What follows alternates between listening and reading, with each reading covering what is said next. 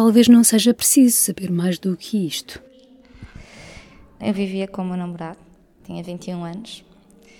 Tínhamos uma relação tóxica, que não era saudável para nenhum. Uh, havia violência e numa discussão um bocadinho mais acesa, acabei por, uh, de forma involuntária, uh, tirar a vida.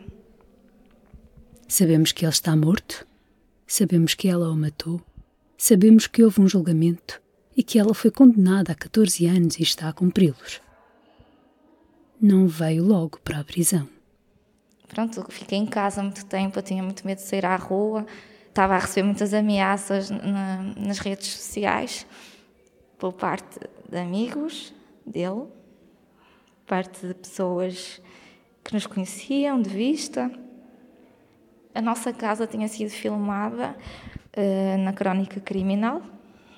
Filmaram inclusive o local onde tudo aconteceu e divulgaram o meu nome, não é? Apesar de não divulgarem a minha imagem, divulgaram a dele. Antes da prisão, o confronto com a sua consciência, o olhar dos outros. Os meus amigos eram os amigos dele, eu fiquei completamente sozinha, só tinha a minha família. Tinha mesmo muito medo de sair à rua. Eu só saí de casa para ir à psiquiatra e era arrastada pela minha mãe. Cheguei ao ponto da minha mãe que me, me dava de comer, a minha mãe que me dava banho. Eu estava mesmo muito revoltada, não pelo que me aconteceu. Eu, eu, nem sequer tinha tanta consciência que não fiz aquilo de propósito que eu nem, eu nem estava a pensar no pós, no que me iria acontecer a mim. Eu, estava com grande sofrimento por causa da morte dele, eu não conseguia aceitar. E depois apareceu numa notícia num jornal um, local, tinha uma fotografia minha a dizer que eu era uma homicida. Quando passou na CMTV a notícia a dizer que o homicida continua à solta. Quando eu fui a julgamento, tinha lá a televisão à minha espera e filmaram uma saída da carrinha aqui do EP. Fui ler as caixas de comentários e notícias que foram saindo sobre o caso. O dia da sentença serve de exemplo. Foi pouco, foi pouco. Foi pouco. Havia de ser mais tempo. Mas agora na cadeia haviam de fazer igual. Quando sair, mata o outro. Foi pouco. Foi pouco. Para o que fez, devia de ser a cadeia perpétua. Foi pouco. Foi pouco. Mas melhor do que nada. Haviam de lhe fazer o mesmo. Acho muito pouco para quem tira uma vida. Quando sair, mata outro. Pediam-me que não vos dissesse o nome dela. Não quero que o avô, a mãe ou o irmão voltem a ser atormentados com o que aconteceu naquela madrugada. Conta agora 25 anos. Enquanto ouvia, lembrei-me muitas vezes de Ruben. Ruben tinha precisamente 25 anos quando matou uma colega de curso por quem estava obcecado. Lembro-me de ficar incrédula ao ver até a imprensa de referência divulgar o seu nome e, num primeiro momento, omitir o da vítima, numa total inversão do que é suposto nestes casos. Sim, manda a ética salvaguardar a presunção de inocência do suspeito e reconhecer que a vítima era uma pessoa com um nome, uma vida. Foi nesta rua, em Elvas, na cidade de Elvas, que Beatriz Lebre, de 23 anos, fez a maior parte de, da sua vida até se mudar para Lisboa para estudar psicologia. Ruben aproveitou umas ligaduras esquecidas na cela. Suicidou-se. Como jornalista, fiquei a pensar no papel dos meios de comunicação social. Como cidadã, fiquei a pensar no que queremos, afinal, enquanto sociedade. Queremos regredir? Reinstaurar a prisão perpétua? A pena de morte? O olho por olho, dente por dente? Ou queremos progredir?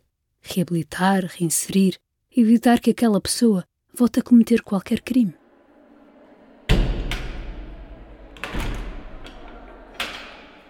Foi um centímetro.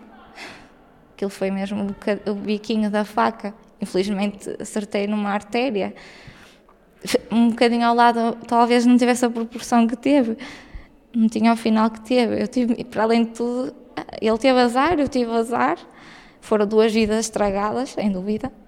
Sem dúvida. Eu era muito nova, ele era muito novo, tínhamos muito para viver. E acho que fomos, eu fui muito incompreendida e mas eu estou aqui para para cumprir. Eu vou cumprir que, o que tenho ver que cumprir. Conhecia na biblioteca do estabelecimento prisional feminino Santa Cruz do Bispo, em Matosinhos. Há muitas formas de viver a reclusão. Ela estava a aproveitá-la para tirar um curso superior. Estou no segundo ano da licenciatura neste momento.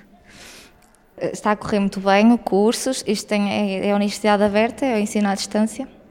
Eu estou todos os dias ali na biblioteca a estudar. Tenho o apoio da doutora Diana, que é responsável pela, pela escola.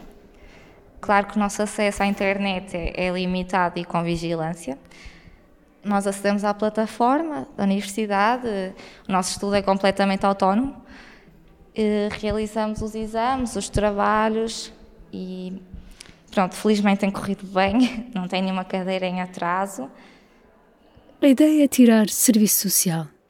É provável que, acabando a licenciatura, faça mestrado. Tempo não lhe falta. Se sair a meio da pena, ainda tem cinco anos pela frente. Se sair aos dois terços, sete. Vamos ver como é que corre. Mas sem dúvida que isto é, é um refúgio enorme para a vida que é a cadeia. Para mim, para a minha família, porque as conversas já são sobre os meus estudos, a minha preocupação com os meus trabalhos, com os meus exames, já não é aquela conversa da cadeia em si. E sinto que estou a levar algo de útil daqui e desta passagem que eu sei que vou ter que fazer. É? Muitas das mulheres que aqui estão precisam de trabalhar, por menor que seja a paga, para comprar as suas coisinhas e, em alguns casos, mandar dinheiro lá para fora. Ela não.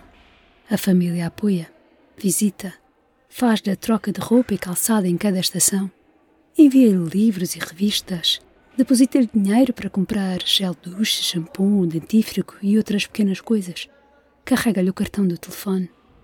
O estabelecimento prisional feminino Santa Cruz do Bispo é um dos quatro que estão a testar o novo modelo de comunicações, com um telefone nas celas, que cada pessoa pode usar até uma hora por dia eu divido aquela hora em bocadinhos do dia para a minha mãe, principalmente falo muito com a minha mãe, hum, mas ligo para amigos, para a família.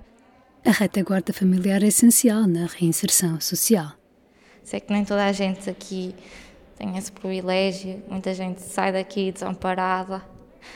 Hum, já vi pessoas entrar, pessoas a sair e as mesmas pessoas a entrar porque realmente é uma coisa que eu acho que ainda falha muito é a reinserção social, que muitas colegas saem daqui totalmente sem teto, sem apoio, sem família e depois é muito mais fácil voltarem à mesma, às mesmas dificuldades e a ter que ingressar naquele mundo onde estavam e acabam por voltar. E eh, eu felizmente tenho apoio. Pelo menos em teoria, parece ter hoje noção do que não deve ser uma relação amorosa. A partir do momento que um dos dois acha que tem direito a interferir na privacidade do outro, acaba-se o respeito e aquilo é ok, eu mexi, tu mexeste no meu telemóvel, também já tenho direito a ir ao teu. Ele chamou-me o nome, eu achei que tinha o direito já também de desrespeitar dessa forma. E aquilo começa a ser assim, até que parte para o primeiro estalo, do primeiro estalo parte para a violência muito mais grave e passei por situações mesmo muito piores que aquele dia, em que podia ter sido eu. E depois ninguém contar nada a ninguém. Eu nunca contei à minha família, ele nunca contou à família dele. Porque eu, por um lado, tinha medo que me separassem dele. Achava que aquela obsessão era gostar. Achava que gostavam muito um do outro. Percebeu que nem sabia o que era gostar. Mas aquilo já não é gostar muito, aquilo é já gostar mais de outra pessoa do que nós próprios. Eu acho que nunca tive, que perdi todo o amor próprio que tinha e ele também. Ele gostava mais de mim do que dele próprio e eu igual. Eu acho que foi isso que nos levou àquela situação, porque eu aprendi a gostar de mim quando vim para aqui. Eis uma coisa que eu ainda não tinha ouvido. Como é que uma pessoa aprende a gostar de si própria na prisão? Eu aprendi a olhar mais para mim. Quando estou na cela, estou sozinha. Sou a minha única companhia aprendi a ouvir mais, ouvir mais os meus pensamentos, a gostar mais de mim, como mulher, como uma pessoa que não precisa de alguém para ser feliz, só preciso dos meus, da minha família, do apoio. Eu percebi que tinha muito apoio e muito amor. E percebi que eu tenho, ainda sou muito nova e que, apesar do tempo que eu ainda possa estar aqui, que eu ainda vou sair daqui muito nova, que ainda tenho uma vida pela frente e quero ter um trabalho, quero ter um, construir uma família, e, mas vou-me pôr sempre à frente, nunca me vou pôr mais atrás de ninguém, de um homem, principalmente.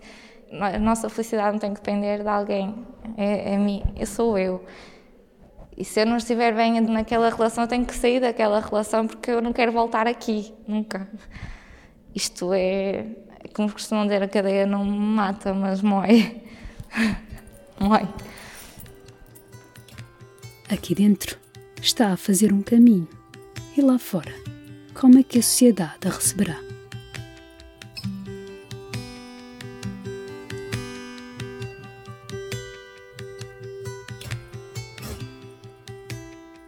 Dentro, entre grades, o mundo também muda. Um podcast da autoria de Ana Cristina Pereira, com edição áudio de Aline Flor. Estas crónicas sonoras acompanham um conjunto de reportagens que pode ler em público.pt/grades.